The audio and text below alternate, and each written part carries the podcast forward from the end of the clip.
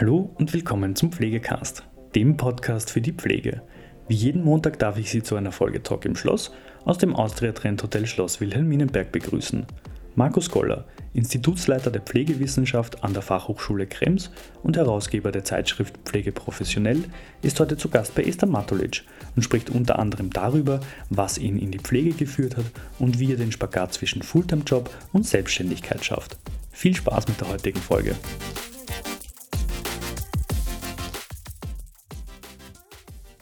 Markus Goller, Institutsleiter Pflegewissenschaft an der Fachhochschule Krems. Mhm. Und pflegeprofessionell ist ein Stichwort, das man mit dir verbindet. Es gibt mehrere Zeitschriften, die du da herausgibst, einen Newsletter, einen YouTube-Kanal. Also es ist ein ganz bekanntes Organ.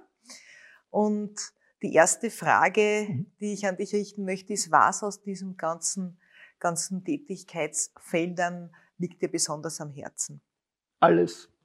Ich kann jetzt da keine Differenzierung machen weil es nur ums Thema geht. Also es geht mir jetzt nicht darum, ob ich Institutsleiter bin oder ob ich jetzt Verleger bin oder sowas. Es ist einfach das Thema, das mitreißt.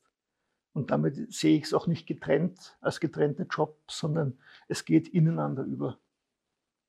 Wenn du sagst das Thema, dann ist es natürlich die Pflege. Ja. Und was ist jetzt eine große Frage, aber ich stelle sie trotzdem. Was fasziniert dich dann? Das ist wirklich eine schwere Frage weil es ist einfach ein Feuer, wenn ich in der Früh aufstehe, das einem gleich von der ersten Minute an bis zum Schluss mitbegleitet. Es ist so ein faszinierender Job, allein wenn man sich historisch anschaut, aus was eigentlich Pflege entwachsen ist.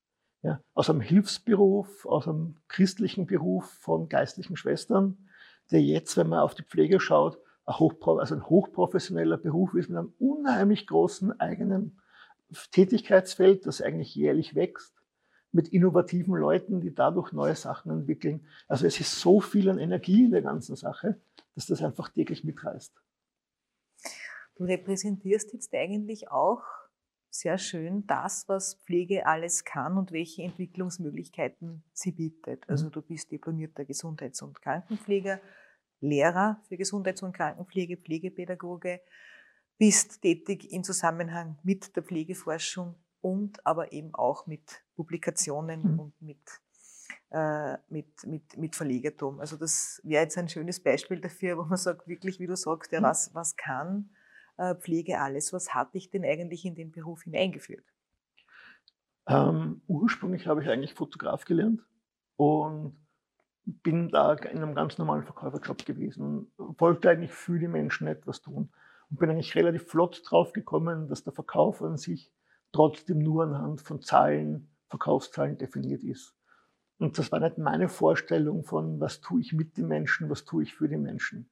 Und da war für mich eindeutig klar, auch schon in den, in den 90er Jahren, ich möchte in die Pflege. Das hat zwar noch nicht damals gut geklappt, weil da hat es noch eine ziemliche Berg- und Talfahrt gegeben. Habe da einige Anläufe gebraucht, um überhaupt in die Schule zu kommen. Ähm, und letztendlich hat es dann kurz vor, also 1900 2000 habe ich dann begonnen, mich komplett umzuschulen von der Wirtschaft auf die Pflege endlich geschafft und bin dann vom Rettungssanitäter über Notfallsani, OP-Gehilfe dann in die Pflege gekommen. Also wirklich von, von der kleinsten Ausbildung dann wirklich hochgehandelt. Weil es auch immer weitergerissen hat. Ich habe immer gesagt, ist es das jetzt? Na, da geht noch mehr, da ist noch so viel Potenzial, da nicht bei mir, sondern bei dem Thema. Mhm. Und das hat mich eigentlich immer bewogen, auch durch gewisse Lehrende, ähm, dann weiterzumachen und zu schauen, was, was ist noch möglich, welche Türen kann man noch aufstoßen. Ja. Und wenn du jetzt sagst, auch durch bestimmte Lehrende, mhm. ja, da wage ich jetzt einen ganz anderen Bogen.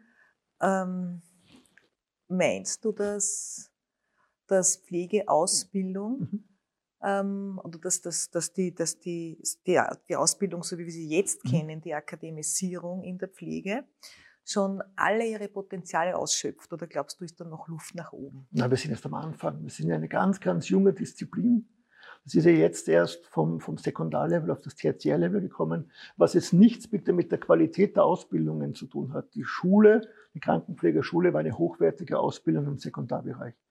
Aber wenn man sich jetzt global und international wirklich umschaut, sind ganz, ganz viele Länder schon in der Weiterentwicklung drinnen im Eigenkompetenzbereich. Und Eigenkompetenzbereich heißt halt, man muss sich weiterbilden, man muss auch akademisieren. Ich kann nicht sagen, ich bin, möchte dem Arzt gleichgestellt sein und mache halt meinen Wundmanager als Beispiel in irgendeinem kleinen Kurs, sondern es muss, wenn wir uns messen wollen, wenn wir auf Augenhöhe wahrgenommen werden wollen, dann muss man auch den dementsprechenden ähnlichen Weg gehen. Und da ist noch Potenzial, also gerade in Österreich so viel unheimlich viel Potenzial da.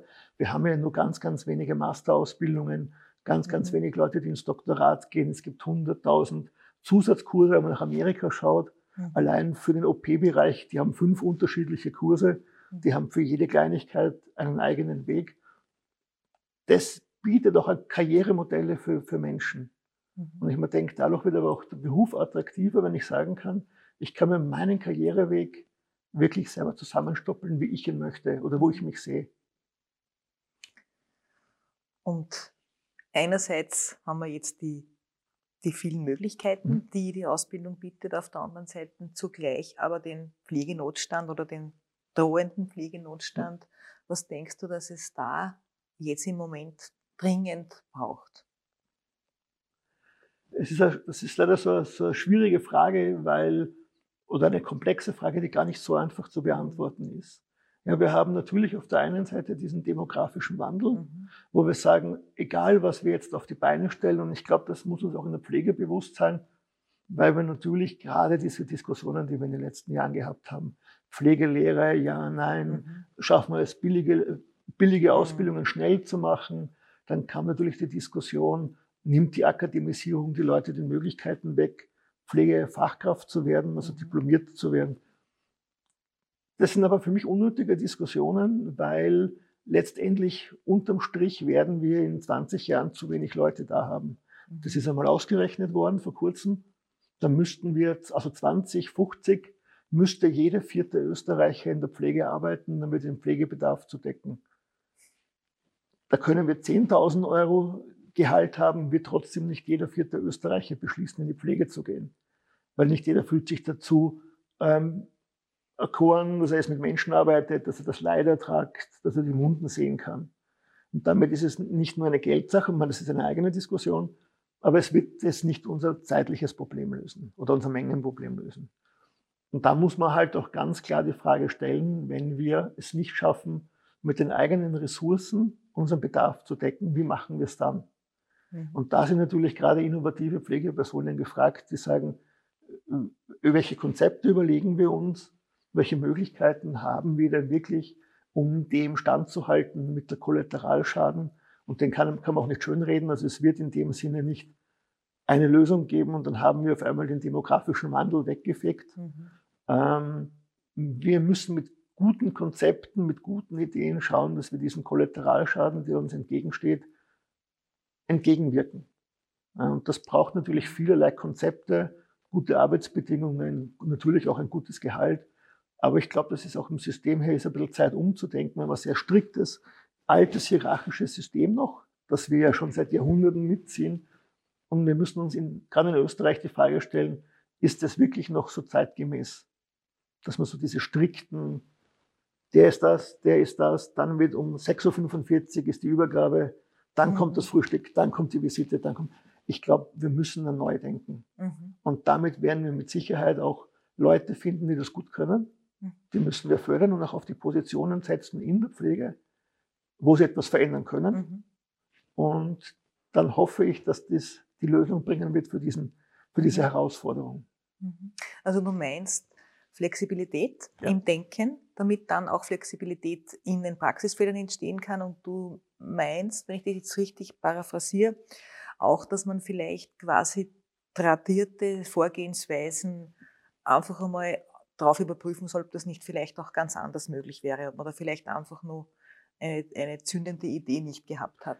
Wir ärgern uns schon seit, also seitdem ich denken kann, seitdem ich in der Pflege bin und ich höre es auch noch von den Kolleginnen, die vor uns da waren, jeder regt sich über den Satz auf, das haben wir immer schon so gemacht. Mhm. Jeder von uns, egal in welcher Generation. Mhm. Wenn wir aber nicht beginnen, mit diesem Satz abzuschließen, wenn wir diesen Satz noch die nächsten 50 Jahre weiterziehen. Ja, und jede Generation mhm. wird mhm. das Mitnehmen zur nächsten Generation. Mhm. Ich glaube, dass da einfach Zeit ist, einmal einen Stopp zu machen und zu mhm. sagen, Moment, jetzt, jetzt ist einmal Ende im Schacht, jetzt denken wir neu und die, die es nicht mitgehen können, sollen wenigstens keine Gegenwehr bieten. Mhm. Ja, ich sage immer, es braucht nicht jeder mit den Ideen der, der, der Neuen oder mit den Ideen von Innovatoren einverstanden sein, nur man muss sich auch nicht in den Weg stellen. Mhm. Ja, und dann beginnt er schon eine Dynamik zu kriegen. Mhm. Das ist ein ganz pragmatischer Zugang mhm. und da würde ich jetzt gern den Schritt gehen zu dir und mhm. zu deinem Tun. Ganz einfach mit einer simplen Frage, nämlich wie schaffst du das, dass du auf der einen Seite Institutsleiter bist und einen mehr als Fulltime-Job hast mhm.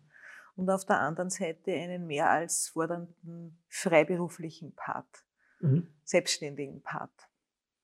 Es ist, wie gesagt, das Thema. Also es ist schon, ähm, es fordert einem, es ist eine Sache, die man bewusst gehen muss.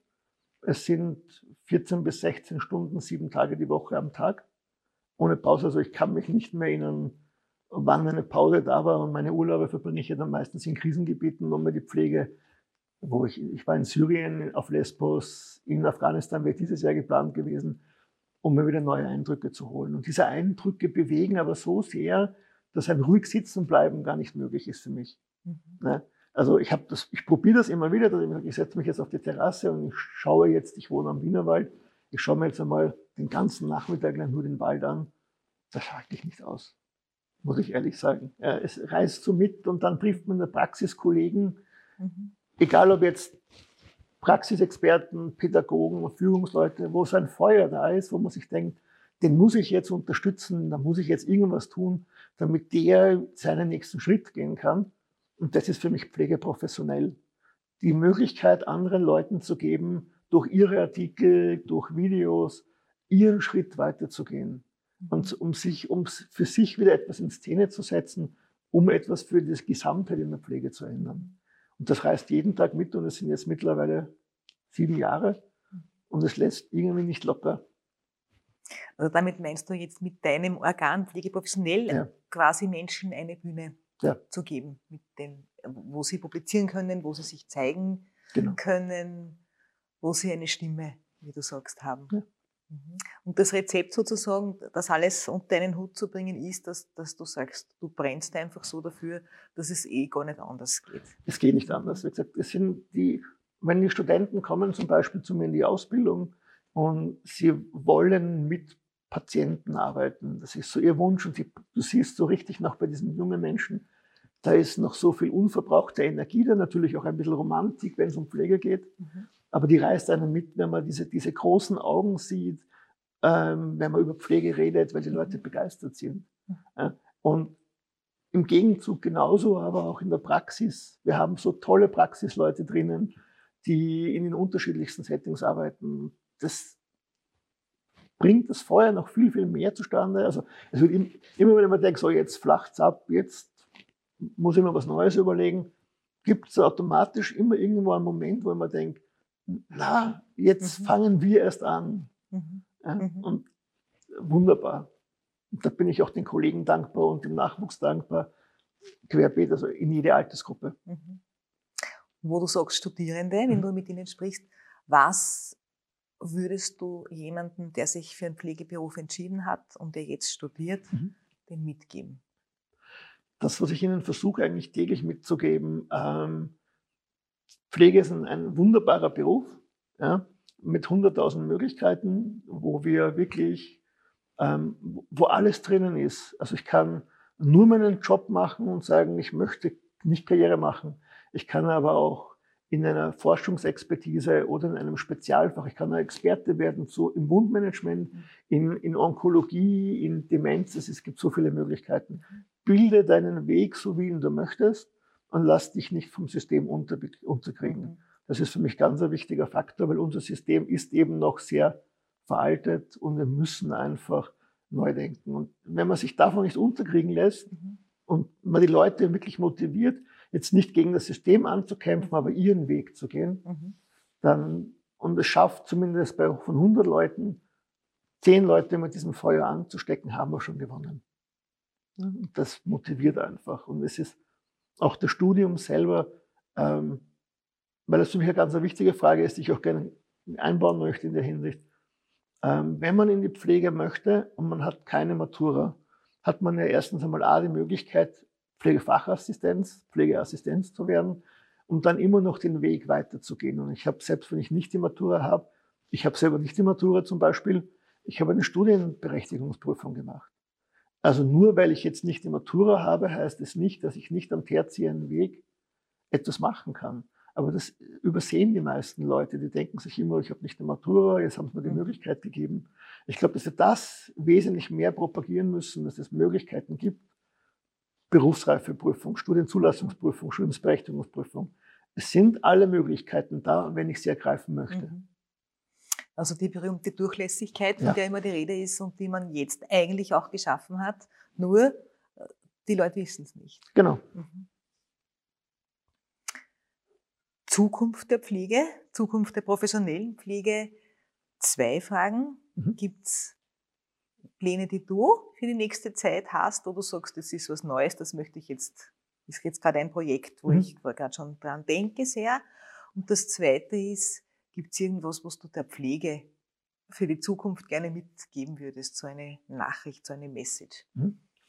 Das neueste Projekt, von dem ich berichten kann, ähm, das ich jetzt gerade beginne zu starten, für zwei Projekte eigentlich. Das eine ist natürlich, ich bin jetzt mit einem privaten Kamerateam auf, um Dokumentationen über Pflege in der Pflege zu, zu machen. Mhm. Das haben wir jetzt die erste Folge abgedreht und öffentlich gestellt. Nächste Woche fangen wir mit der zweiten Folge an. Mhm. Um Leute zu Wort kommen zu lassen, die wirklich mhm. in der Basis unterwegs sind mit innovativen Ideen. Mhm. Und das nächste Projekt, was ich jetzt starten werde, nächste Woche, ist, es trauen sich noch immer zu wenig Leute mit der Politik zu sprechen bei uns. Also mhm. Berufspolitik ist für mich ein ganz großes Thema. Ich habe durchs Magazin eine Möglichkeit gehabt, in den letzten fünf Jahren so mit ziemlich jedem Politiker face-to-face sprechen zu dürfen, über Pflege zu sprechen. Und das ist aber nichts, was mir in den Schoß gefallen ist, sondern was ich mir erkämpft habe. Mhm. Und ich glaube sehr wohl, dass wir berufspolitisch wesentlich mehr erreichen könnten, mhm. wenn die Leute mal ein, ein, politisches Rückgrat endlich einmal hochfahren mhm. und sagen, ich stoppe mal, ich gehe in den Diskurs und ich stelle mich auch einem Diskurs, weil Berufsbild und Berufshaltung, das sind zwei Paar Schuhe, aber es gehört eigentlich ganz wichtig zusammen. Ja? Und gerade wenn es darum geht, berufspolitisch etwas zu agieren, wir weichen immer zurück, wenn, wenn die Ärztekammer was sagt oder wenn, oder wenn irgendwie die, die Diätologen wieder sagen, die Pflege braucht keine, keine Geschichte in Ernährung machen und so weiter. Und wir haben uns das immer stückelweise nehmen lassen.